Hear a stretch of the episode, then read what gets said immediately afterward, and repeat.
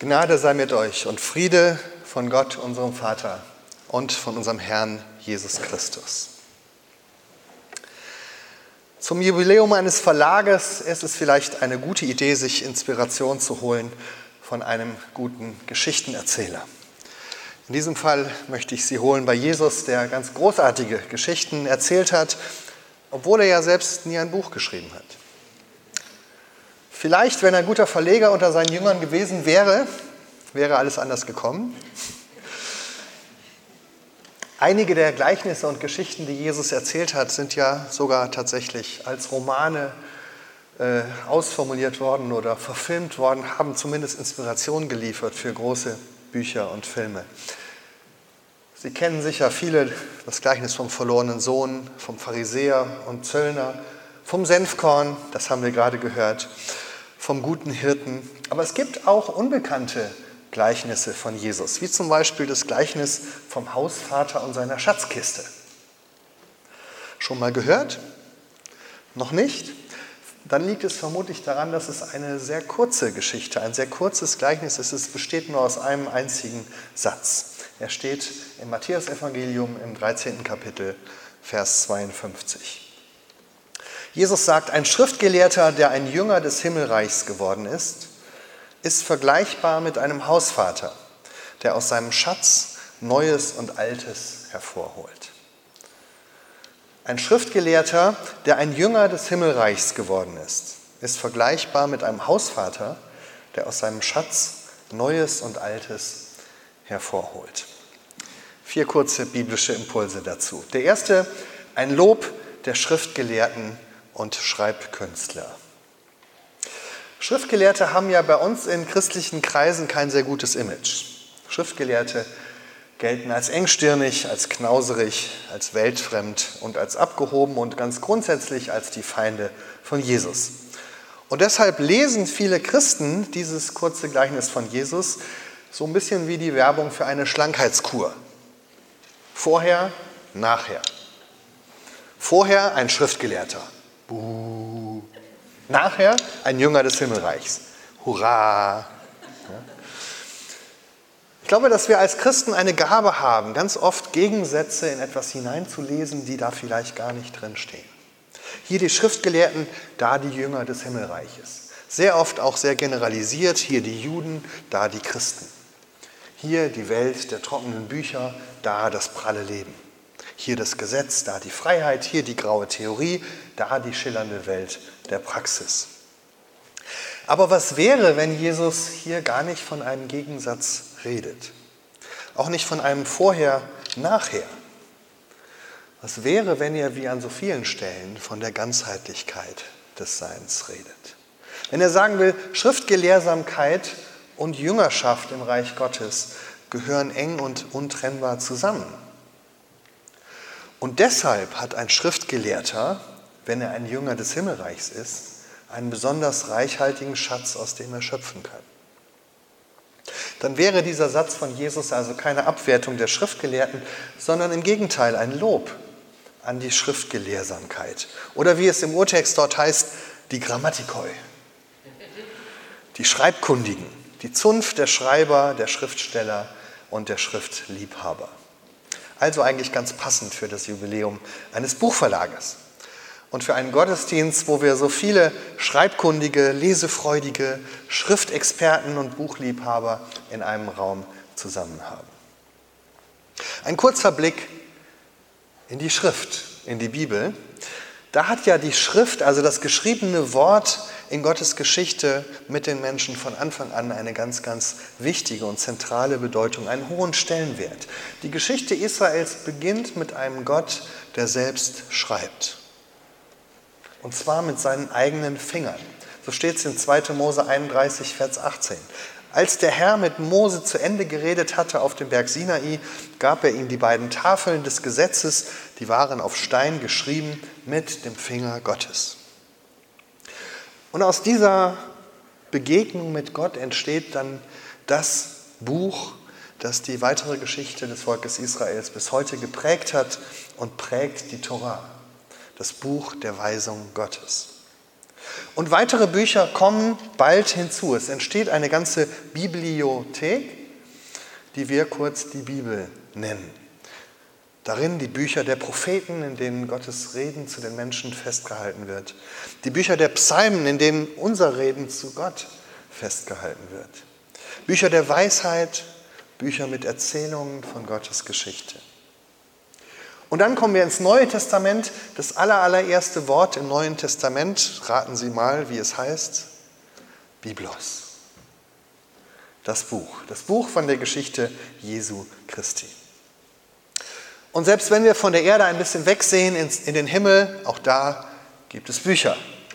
Schon Mose hat mit Gott am Sinai geredet über das Buch, in dem sein Name aufgeschrieben steht. Und Jesus sagt, wir sollen uns freuen darüber, dass unsere Namen in diesem Buch geschrieben sind. Und noch im vorvorletzten Kapitel der Bibel in der Offenbarung wird dieses Buch im Himmel aufgetan.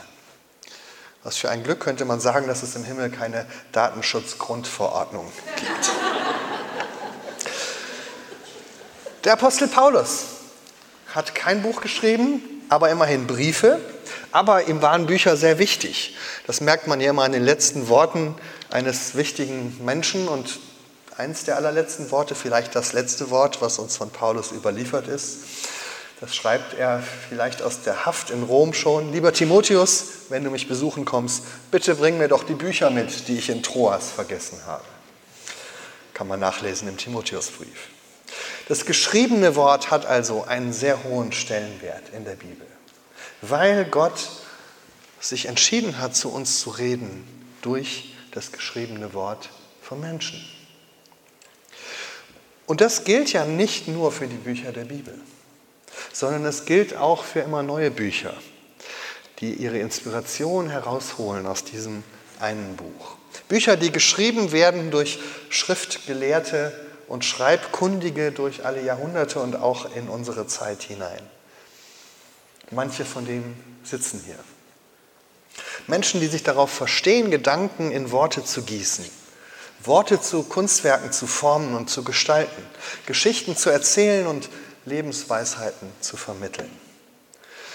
Unsere Welt braucht solche Schriftgelehrten, nicht nur damals, sondern auch heute. Und deshalb lese ich diesen Satz von Jesus, den ich eben zitiert habe, zuallererst einmal als ein Lob auf die Schriftgelehrsamkeit. Und jetzt kommt das Zweite. Jesus sagt, Schriftgelehrsamkeit an sich ist schon sehr gut, aber noch besser wird es, wenn so ein Schriftgelehrter obendrein auch noch ein Jünger des Reiches Gottes wird. Die Liebe zur Schrift ist ja ein Motiv, das sich durch die ganze Bibel hindurchzieht und das uns auch mit vielen anderen Menschen anderen Glaubens verbindet. Zum Beispiel mit dem Judentum. Auch mit dem Islam, der ja inzwischen Teil unserer Lebenswelt geworden ist. Aber an dieser Stelle formuliert Jesus sozusagen das Alleinstellungsmerkmal eines Schriftgelehrten, der seine Liebe zur Schrift in den Dienst des Evangeliums und des Reiches Gottes hineinstellt. Hier unterscheidet sich der christliche Schriftgelehrte von anderen Schriftgelehrten. Der christliche Verlag von anderen Verlagen. Die besondere Berufung des Reiches Gottes von anderen allgemeinen Berufungen, zum Beispiel zum Menschsein, zur Kunst oder zur Umgestaltung und Mitgestaltung unserer Welt. Menschen, die damals Jesus zugehört haben, die haben dieses Alleinstellungsmerkmal bei Jesus gespürt und gehört. Am Ende der Bergpredigt staunen sie und sagen, dieser hier lehrt anders als unsere Schriftgelehrten. Er lehrt mit Vollmacht, mit Kraft, mit Autorität. Autor, Identität. Für uns als Schriftgelehrte, als Schriftliebhaber und Buchexperten heute ist das ja eine spannende Frage. Spüren Menschen dieses Besondere, dieses Einzigartige, dieses Neuartige, diesen Jesus-Faktor in dem, was wir sagen und schreiben, in dem, was wir verlegen und was wir drucken? Oder sagen wir am Ende nur das, was andere gute Schriftgelehrte auch sagen könnten? Die nicht Jünger des Himmelreiches sind. Ich weiß, dass diese Frage knifflig ist, gerade unter Künstlern und Schreibern wird sie immer wieder heiß diskutiert, denn natürlich ist da immer auch dieser Wunsch und vielleicht diese Versuchung, die wir schon beim Volk Israel finden. Damals, als sie sich einen König gewünscht haben, dieser Wunsch, können wir nicht einfach ein Volk sein wie alle anderen Völker? Können wir nicht einfach ein Verlag sein wie alle anderen Verlage?